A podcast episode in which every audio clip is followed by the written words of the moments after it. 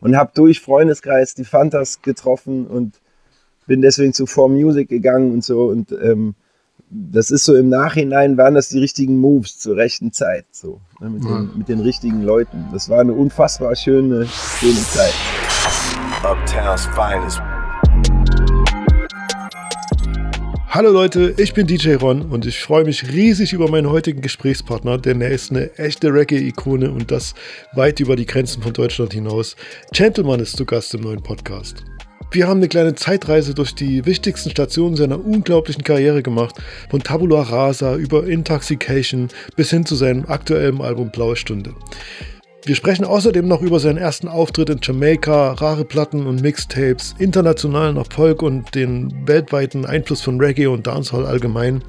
Das Gespräch haben wir übrigens über Zoom aufgezeichnet und äh, das gibt es auch wieder als Video auf unserem YouTube-Kanal. Jetzt aber viel Spaß mit Uptowns Finest Talk 23.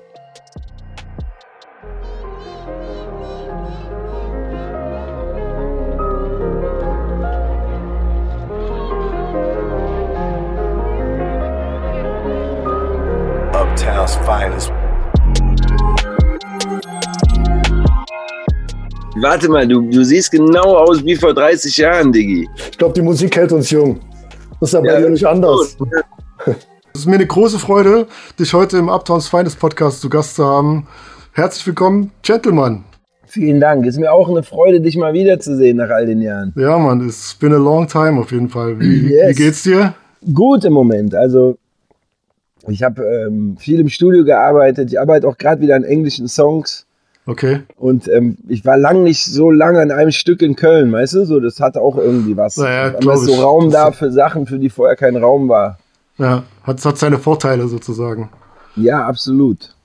Du hast ähm, jetzt gerade aktuell dein neues Album Blaue Stunde rausgebracht und ähm, wie ich in einigen anderen Interviews erfahren habe, war es für dich ein bisschen äh, ein schwierigeres Album als sonst, hast dich schwerer getan als sonst und ähm, weil es dein erstes Release auf Deutsch ist, wie groß ist die Erleichterung, dass das jetzt äh, draußen und released ist? Ähm, ja, groß. Also ich habe wirklich auch schlecht geschlafen. Ich glaube, seit Release ja. schlafe ich so einen Tacken besser. So. Aber ähm, ja, das war einfach ein tierisch langer Prozess, so, den ich am Anfang echt unterschätzt habe. Und mhm. ähm, weißt, der so durchsiebt war auch von Zweifeln irgendwie und von Sachen wieder wegwerfen, die man irgendwie am Anfang gefeiert hat. Und ähm, an einem Tag alles super geil finden und am nächsten irgendwie alles in Frage stellen und so. Und es war echt, ähm, da war ganz schön viel Mindfuck so. Und von dem Aspekt mhm. bin ich auf jeden Fall erleichtert. Und vor allen Dingen auch zu sehen, so dass das Feedback das ist echt, das macht, das gibt Motivation, so, weißt du, das gibt irgendwie Kraft und ähm, so, ich habe den Eindruck, die Leute fühlen das so. Und ja, das, das war ja auch, wenn, weißt du, wenn so 60 Prozent das gefeiert hätten und 40 fänden es kacke, dann hätte ich mit leben können, aber ich glaube so, das ist so, ähm, ich treffe so viele Nerven, weißt du, so auf verschiedenen ja. Ebenen damit so. Und das war so, auch vielleicht unbewusst so ein bisschen auch das Ziel das, das habe ich dich auch gefragt. Also wie jetzt so, was ist, das Album ist jetzt eine Woche draußen, wie so das erste Feedback war. Ich glaube, viele, für viele sind die Texte einfach nochmal jetzt, also gerade im, im, deutschen Raum, der einfach greifbarer. Gab es da ein Feedback, was dich irgendwie überrascht hat, dass, es, dass du damit Leute touchst mit deinen Songs? Also generell ist es so, dass die Leute viel mehr auf die Texte eingehen in den Kommentaren, als das bei den englischen Sachen der Fall war. Mhm.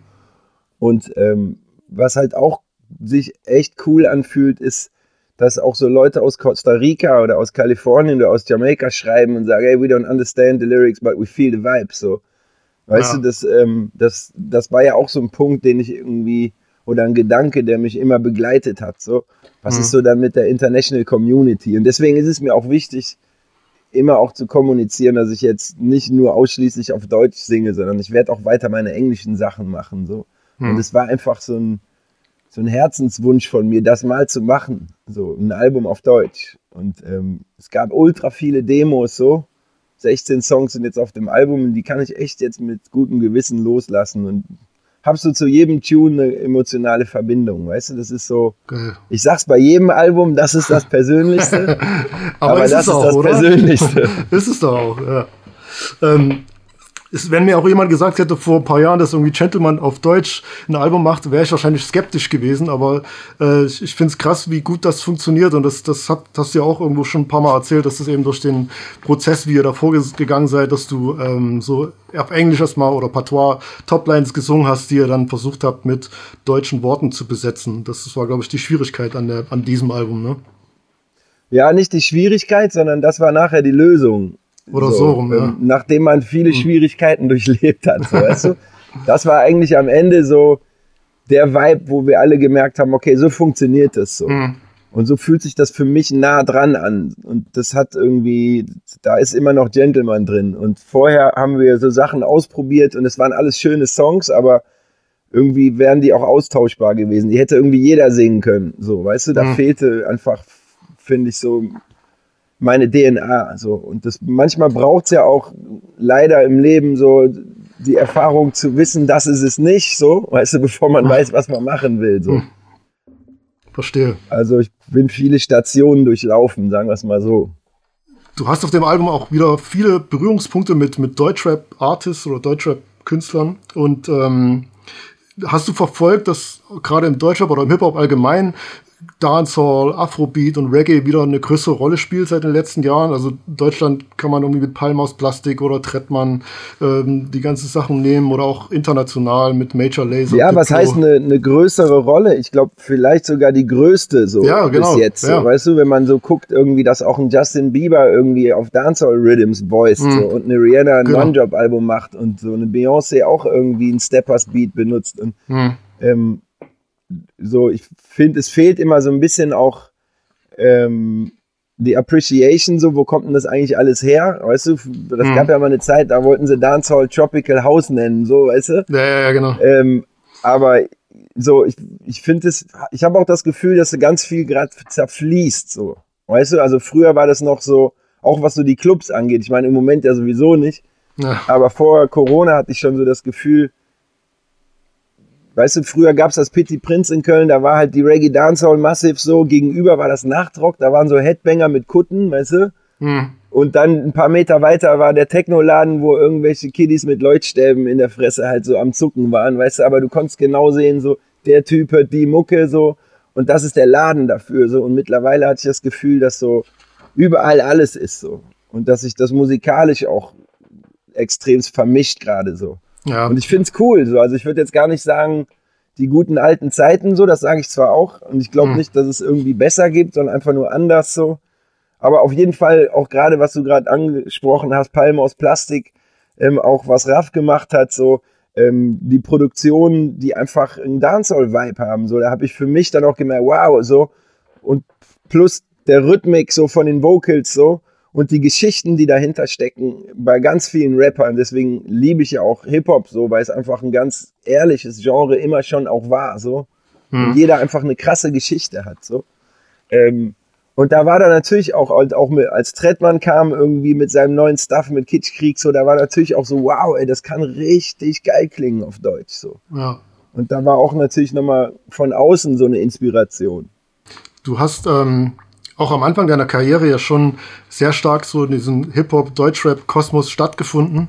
Und ich würde auch gern, um zu verstehen, wo du heute bist, so eine kleine Reise auch mal zurück an deine Anfänge machen und ähm, einen Blick darauf werfen. Es gibt so ein Video von dir, das ist von 1994. Da spielst du in äh, Montego Bay in Jamaika auf einem Festival. Nimm uns doch mal mit in diesem Moment 94, wieso singst du auf Patois? Was machst du in Jamaika? Warum bist du auf diesem Festival? Ich habe keine Ahnung. Ich, war, ich bin da so hingebeamt worden. So. Ich kann mich, also ich weiß noch, ich war damals auf Jamaika ähm, mit dem Arte-Team und da gab es so eine Musiksendung, die hieß Lost in Music. So. Ah ja, okay. Und da ging's, da ging's über Subkulturen in Deutschland. Mhm. Da wurde dann City Walks und Concrete Jungle, ich glaube Popo auch interviewt. Und dann sind die auch nach Jamaika geflogen und wollten einfach ein großes Festival mitfilmen und mit den Künstlern in Jamaika noch Interviews machen. Und ich bin mitgeflogen als Übersetzer, so. Hm. Um irgendwie das, weißt du, und war halt dabei als Übersetzer. Wenn die die Interviews gemacht Ach, haben, saß ich abends in einem Hotelzimmer und habe irgendwie mir die Videos von den Interviews angeguckt und habe das halt übersetzt, so, weil die halt keinen Patois verstanden hatten. Und ähm, dann war eben dieses Kwanzaa Festival und ich war auch da zum Übersetzen wieder und dann war halt der Promoter irgendwie um die Ecke. Ich habe irgendwas ihm vorgesungen nach vier Guinness und so und äh, er meinte, ey cool, geh doch jetzt auf die Bühne. Es war halt echt so ein spontanes Ding so. Aber für mich ein extrem wichtiger Moment, weißt du, das war halt auch so der Moment, wo ich gedacht habe, ey, das, das ist cool, ich fühle mich wohl auf der Bühne, so, weißt du? Und du bist da ja auch auf die Bühne gegangen und äh, du dirigierst die Band, du hast da eine kurze Speech, also mit mega viel Selbstbewusstsein und das sieht überhaupt nicht aus so wie so, das ist dein erster Auftritt oder nach ersten Erfahrungen auf der Bühne, sondern man merkt sofort, dass du da total Selbstbewusstsein hast und ähm, ja, dich auch vor die Crowd stellst als, als Whitey in Jamaika und äh, das fand ich be also bemerkenswert krass, wie du das da gerockt hast. Ja, ich glaube, das ist auch noch so ein Alter, wo man vielleicht auch weniger nachdenkt, ja, so, weißt du? Genau. Ähm, so ein paar Jahre später, ich weiß gar nicht, ob ich den Move da gebracht hätte oder vielleicht wäre es ganz anders gelaufen, so, ne? Diese ja. Newcomer-Dynamik, die bringt dich auch, oder diese gute Naivität manchmal einen ganzen, ganzen Schritt weiter, so. Ja, ja, genau. Man merkt so diese, dass du da einfach hochgegangen bist und das einfach durchgezogen hast. Das, diese Naivität ja, Mann, hat dich da irgendwie hingebracht. Das, da performst du einen Song, der heißt The Sunlight Goes Down. Und auch den gibt's irgendwie online, aber in so einer Art Jungle Drum and Bass Version. Was ist das? Ach, den das, gibt's online, ja? Ja, ja. Na, das war damals irgendwie der Bassist von ähm, der Killing Rhythm Section, meiner hm. allerersten Band, mit der ich gespielt habe, irgendwie viele Jahre Shorty, der Bassist, und, und, und Engin, der Keyboarder, die haben zusammen irgendwie Rhythms gebaut. Und das Label hieß Digital Diamond, so, und dann hat man da ein paar Mal irgendwie ein paar von gepresst. Und ich glaube, genau. Und Gregory Isaacs hat auch einmal gevoiced, so in der Besenkammer beim Shorty und so. Okay, krass. Und davon gab es von dem Song When the Sunlight Go Down, genau, so ein Jungle Remix. Da hatten wir dann auch genau bei dieser Reise mit dem Arte Filmteam auch ein Musikvideo hm. zu gedreht. So. Ja, genau, da gibt das, das Video gibt es eben online. Das und das ist eigentlich so das erste Musikvideo. Ja, so. ja. Hm. Genau, und das, da habe ich mich gewundert, ob du vielleicht am Anfang mehr in dieser Drum and Bass Jungle-Szene stattgefunden hast, aber das war nur so ein Song sozusagen. Nee, also das Jungle-Ding war ein Remix so. Ähm, ich habe das mal so eine Minute gefühlt und so und fand das okay. auch zwischendurch immer ganz erfrischend so, aber naja. ich habe mich, das war nie meine Liebe so. Ich habe mich in, in, Vorbereitung auf das Interview natürlich auch ein bisschen durch mein Plattenregal gekramt und ähm, ich glaube, ich sage nicht zu viel, wenn, wenn diese Platte hier für dich so eine Art äh, Wendepunkt in deiner Karriere war, weil das ist Tabula Rasa mit äh, Mellowback, Freundeskreis und eben dir. Und die ist ähm, 98 rausgekommen und ähm, hat dich in Deutschland vor allen Dingen nochmal auf den Schirm gebracht, oder? Ja, ich würde sogar sagen, das war das Sprungbrett so, ne? Das ja. war der Entry. So vorher war halt echt Subculture, so in irgendwelchen dunklen, stinkigen, verrauchten Clubs, so mit Silly Walks und Pau Pau so. ja. Und mit Freundeskreis, die ich ja über so eine Soundsystem Session kennengelernt habe, mhm. ähm, ging es halt auf so ein Level, so Touren, so Tourbus und Festivals und so. Mhm. Und ich war halt nur der Dude, der diesen Chorus gesungen hatte und konnte irgendwie vom großen Publikum spielen, ohne selber jetzt im Mittelpunkt zu stehen. Das war, das, da bin ich mega dankbar für so. Hm. Und habe durch Freundeskreis die Fantas getroffen und bin deswegen zu Form Music gegangen und so. Und ähm, das ist so im Nachhinein waren das die richtigen Moves zur rechten Zeit, so ne, mit, hm. den, mit den richtigen Leuten. Das war eine unfassbar schöne, schöne Zeit so. Ein, ein, ein lustiger Fun Fact, den wahrscheinlich auch du nicht auf dem Schirm hattest ich hatte damals die kleine Ehre, dass 1997 habe ich das schon auf einem Mixtape veröffentlichen dürfen. Da habe ich das als exklusiven Track äh, drauf gehabt. Das hat mir damals der Tommy Wittinger geschickt.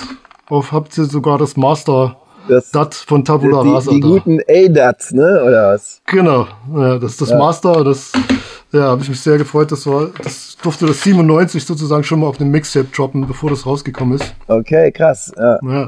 Und das dachte ich mir, dass das, dass das auch niemand mehr auf dem Schirm hat. Das wollte ich hier nochmal anbringen. ähm, dann gibt es noch eine, eine, rare Platte, die ich auch gefunden habe, die auch aus dieser Zeit ist. Das ist. Ähm, Aber warte, du musst nochmal zurückgehen zu Tabula Rasa. Ja. Ich musste noch eine kleine Geschichte erzählen. So. Halt nochmal das Cover bitte in die Kamera. Weil wir waren, in, wir waren in Ghana irgendwie und ich war mit Seku und Tyron, glaube ich. Wir waren zusammen auf der Veranda und haben das erste Mal seit ein paar Tagen Weed gekriegt und haben einen gedampft so. Mhm. Und waren mega high, weißt du? Und dann kam dieser Maler mit dem Bild. Ach, und wir haben uns das, kaputt das gesagt. Das habt ihr wie wir alle aussehen. Okay, Check ja. mal, wie wir aussehen, Mann. Ja. Weißt du, guck mal, wie Max aussieht. Guck dir mich mal an, wie es gemalt ist. Ja, Max, weißt ja, Max ist krass. Und auch Seku sieht so verdutzt aus, Mann. Ey, das ist Legende. Das, das, äh, und das habt, ihr dann, das habt ihr dann aufs Cover gepackt einfach. Das war einfach der krasseste Lachflash, so, wo richtig Angst haben, keine Luft mehr kriegen und so. ja. Als das Bild zu dem Cover kam. Verstehe. Ja, ich habe noch, das ist mal eine Platte, die habe ich auch nicht mehr auf dem Schirm gehabt, die habe ich noch gefunden. Das ist äh, Gentleman und Lanity mit äh, Eleven Rastaman. Das ist eine Platte, die hast du ähm, 98 auch gemacht für die jamaikanische Fußball, ähm, für das Fußballteam von Jamaika, die das erste Mal bei der Weltmeisterschaft dabei waren, ne? Guck mal, was du alles rauskramst, so. Abgefahren, ja. ja. Genau, da haben die sich qualifiziert, die Reggae Boys so, und die haben mhm. einen Song dafür gemacht, so. Und die letzte Line auf der Platte ist Emperor Selassie, we send you a Gruß. okay, krass. Ja, ich, kann, ja. Ich, ich war mir auch nicht mehr bewusst, dass ich die Platte habe. Das ist auch, glaube ich, das, das schwerste Vinyl, was ich besitze, weil das, die, die Platte ist gefühlt ein halbes Kilo schwer, die ist total dick. Da könnte man irgendwie noch vier andere Platten rausschneiden. Ähm, ja. Und dann, also 800 Gramm Vinyl oder was? Ja, ja, genau, so ungefähr. So fühlt sich das an. Und dann, ähm, ja, war es gar nicht mehr lange hin, dann kam dein erstes Soloalbum. Wie war das für dich, als du dann das erste Mal so eine eigene, ein eigenes Album in den Händen gehalten hast? Ich glaube, da ist viel passiert in der Zeit, was ich so gar nicht wahrgenommen habe. So, ja. Ich glaube, wenn ähm, das so losgeht mit, jetzt ist ein Album draußen, jetzt gibt es so Interviews, ähm, auf einmal hat man einen eigenen Tourbus so. Ja. Und das Touren wird mehr, das ist so eine Phase, wo man so anfängt zu schwimmen und ich, also so ging es mir irgendwie und ich habe, glaube ich, so das gar nicht so bewusst wahrgenommen, was da passiert, so, weil einfach auch so viel dann so schnell passiert ist. So. Mhm. Aber es war natürlich ähm, ein besonderer Moment, so, ne? Und was ich halt auch, wo ich extremst dankbar für bin, ist das For Music, so, dass sie auch gesagt haben, guck mal hier, ähm, flieg nach Jamaika, mach da ein Album und komm wieder zurück. So, weißt du, das war halt auch so ein Trust, so. Ähm, und es war teilweise auch so anarchisch und das waren so die Anfänge auch in Kingston. Also ich verbinde mhm. da mit dem Album einfach auch eine ganz intensive Zeit. Und dann aber auch auf der anderen Seite die Hip-Hop-Einflüsse, so massiven Töne sind da drauf. Und Melly Skills und Mass so. Genau. Und ja. Afrop, so, weißt du, und Max. Und das ist so, es war halt auch die FK All-Stars Zeit, so, ne? Also es war, ja, da fing das so an. So, und das war so der Startschuss eigentlich zum Tour Live, das Album. Verstehe. also ich habe auch, der, der Hip-Hop-Einfluss war da noch stärker. Gerade mit den Features, die du gerade genannt hast, auch die Beats waren dann teilweise noch eben Hip-Hop-Beats. Und ähm, warst du da in so einer Phase, wo du entscheiden musstest, welche Richtung ich jetzt weitergehe, ob du auch, also ob du weiter in diese Roots Dancehall Ecke gehst oder auch mehr die Hip-Hop-Sachen machst? Hat sich das da so ein bisschen entschieden? nee, weil für mich beißt dich das gar nicht so. Für mich hat beides denselben Vibe. Also, ne, ist, ähm, auch gerade was Dancehall und Hip-Hop angeht, irgendwie gibt es ja echt viele Parallelen. Und ähm, ich habe bei vielen Alben gedacht, so vorher oder geplant, ich mache jetzt mal ein reines Roots-Album. Hm. Nur mit Analog-Equipment und so und richtig Neve-Konsole und so hm. wie Journey to Jar. Und dann kommen auf einmal so Dancehall-Beats um die Ecke, wo ich denke, boah, es kickt mich total weg und ich kriege gute Ideen drauf. Und irgendwann denke ich mir meistens so, komm, ey, it's all about music. Und deswegen war eigentlich auf jedem Album auch eine gewisse Versatility so. Ja. Wobei ich mir oft auch gewünscht hätte, mal so ein Dancehall-Album zu machen, kompromissloses oder ein Roots-Ding so. Aber anscheinend, ähm, ja, ist nicht so, ist nicht so passiert. Ich, ich würde ähm, gerade weil du auch die Dancehall und Roots-Geschichten ansprichst, jetzt mal ins Jahr 2004 einen kleinen Zeitsprung machen. Da ist äh, Intoxication rausgekommen und das war für dich ja auch nochmal ein Wendepunkt in deiner Karriere, so habe ich es verstanden, weil du da das erste Mal international Erfolg auf einem ganz anderen Level hattest. Also das war in Jamaika äh, ein Hit der Song und, und auch international wurdest du da nochmal anders wahrgenommen.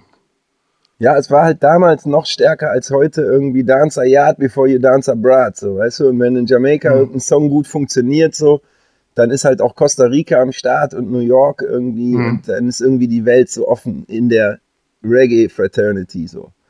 Und das ist halt mit Intoxication passiert. Zumal der Rhythm, auch Job lief, war einfach international auf jedem mhm. Mixtape drauf so. Und ähm, dadurch wurde so ein bisschen der Katalog entdeckt und dann fing es halt an, dass wir irgendwie in Südamerika getourt sind und in den USA und auch in Afrika und so. Und das fing mit Intoxication an. Das war vorher nicht so. Vorher gab es mal eine Show in Polen, glaube ich, irgendwie mhm. und auch in Spanien, aber so im Karibien, Afrika ähm, und Südamerika, USA und so, das kam mit Intoxication. Das war auf jeden Fall so der, der, der Türöffner.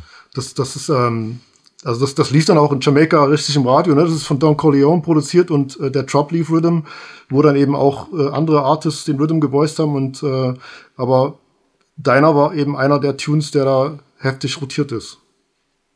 Ja, das war in Jamaika auf jeden Fall ein Hit so. Hm. Und über das Radio ist es dann eben überall hingeschwappt. Die, die Leute gegangen, haben sich ja. deinen Backkatalog auch auf einmal angehört.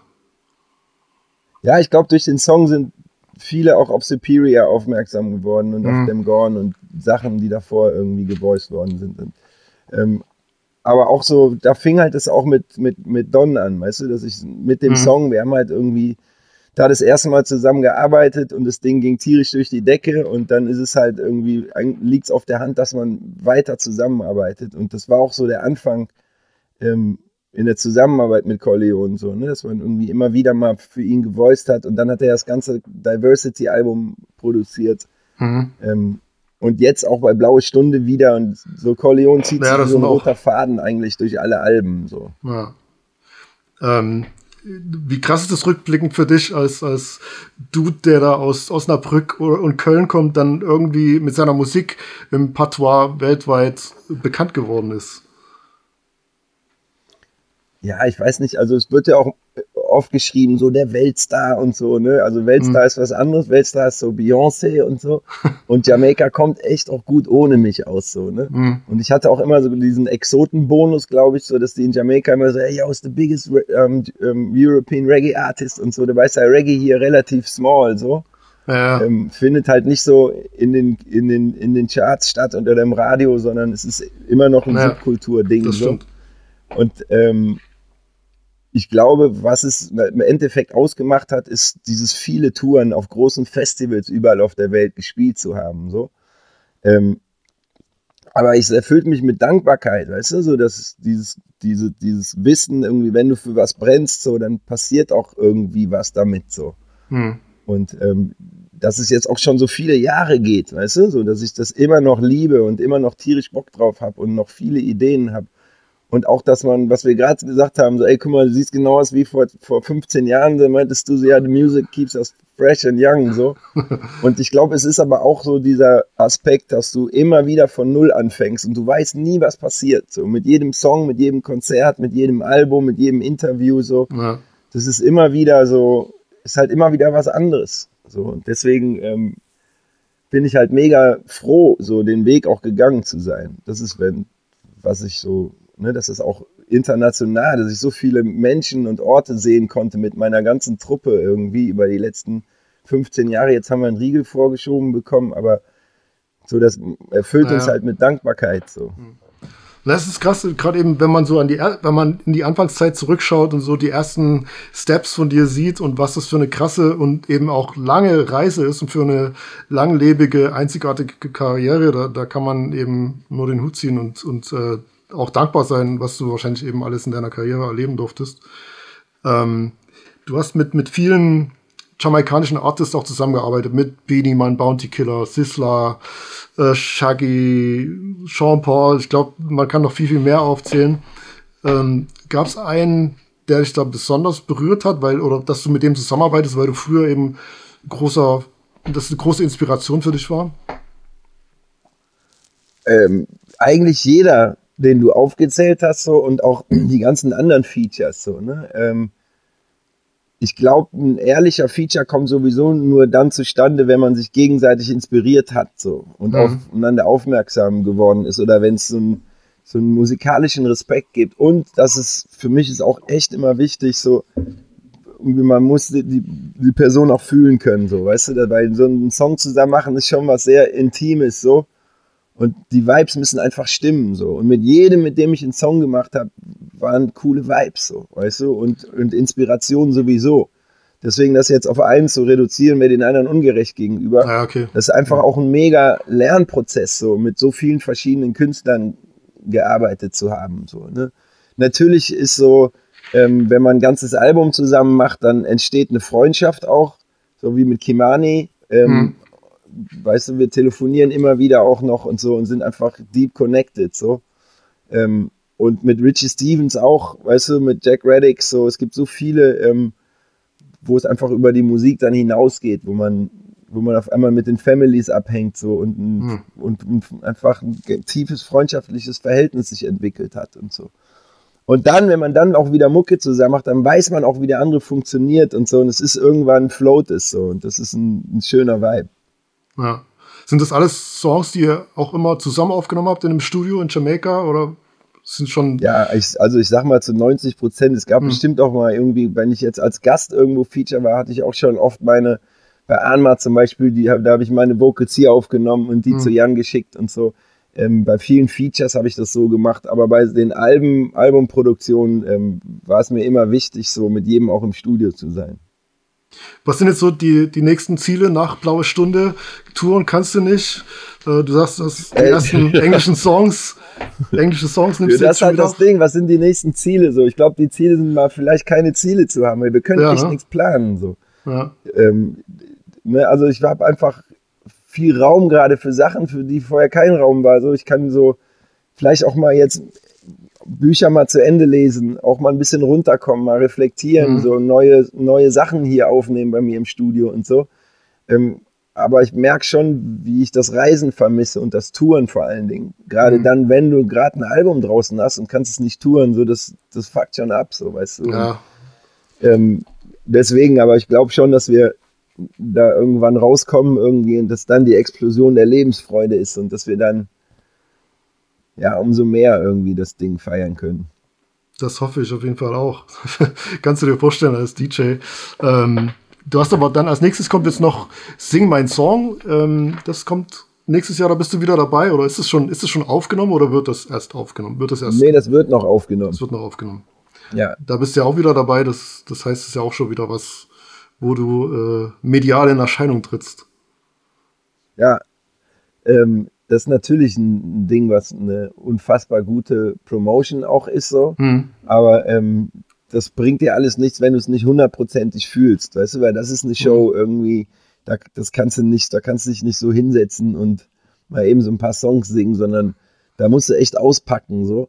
Und das ist für mich auch immer so ein, so ein Ding, so leaving the comfort zone. Und beim letzten Mal, also ich bin, glaube ich, mhm. dreimal angefragt worden und habe das immer abgelehnt, so. Und ähm, ich glaube, 2017 war ich dabei und es hat, hat so geprägt. So. Und es war, ähm, ist einfach auch schwer in Worte zu fassen, was da passiert. Weißt du, wenn man so mhm. mit sechs anderen Dudes und Dudettes, die dasselbe Ding machen, mal irgendwie zwei Wochen an so einem magischen Ort ist, so mhm. und sich wirklich mal austauschen kann, so, ne, auf einem ganz anderen Level, weil die einfach alle dasselbe machen und durchleben, so, ne, da gibt's ja sonst nicht viele, so, und ähm, deswegen, als dann die Anfrage kam, war so, boah, ja, aber wie, so, ich habe doch schon mal da, ich war doch schon mal da und so, aber ich konnte es halt nicht absagen, so, ich war so, okay, ja. makes sense, so. Fand auch die Zusammenstellung gut, weißt du, was ob mhm. DJ Bobo und Intoxication sind oder so. Weißt du? Das ist das halt stimmt, alles auch ja. ziemlich geil, finde ich, was da so passieren ja. kann. Ja, ich glaube, das kann man, also man kann das schon auch als Zuschauer so ein bisschen nachempfinden, was da für Sachen entstehen und, und wie ihr da weit miteinander und was da eben dann daraus entsteht. Da sind ja irgendwie viele Emotionen drin. Ich finde das schon, schon irgendwie eine coole Musiksendung, die man irgendwie im deutschen Fernsehen schauen kann. Also von daher bin ich sehr Find gespannt. Ich auch, ja. Ja. Hey, ich würde sagen, ich danke dir für deine Zeit, für deine. Ja. Das ist mir eine große Ehre gewesen, dass du heute im Uptowns Feines Podcast dabei warst. Danke und, dir und ähm, hat mich gefreut, dich nach all den Jahren zu sehen, Mann. Ja, Mann. Hinter mich, deinen mich ebenfalls. Platten, ich, äh. ich hoffe dann, dass wir uns demnächst mal im Real Life wieder auf irgendeinem Konzert oder einem Festival sehen oder. Bestimmt, irgendwann geht's weiter. Hau bless, rein. Bless. Tschüss. Uptown's finest.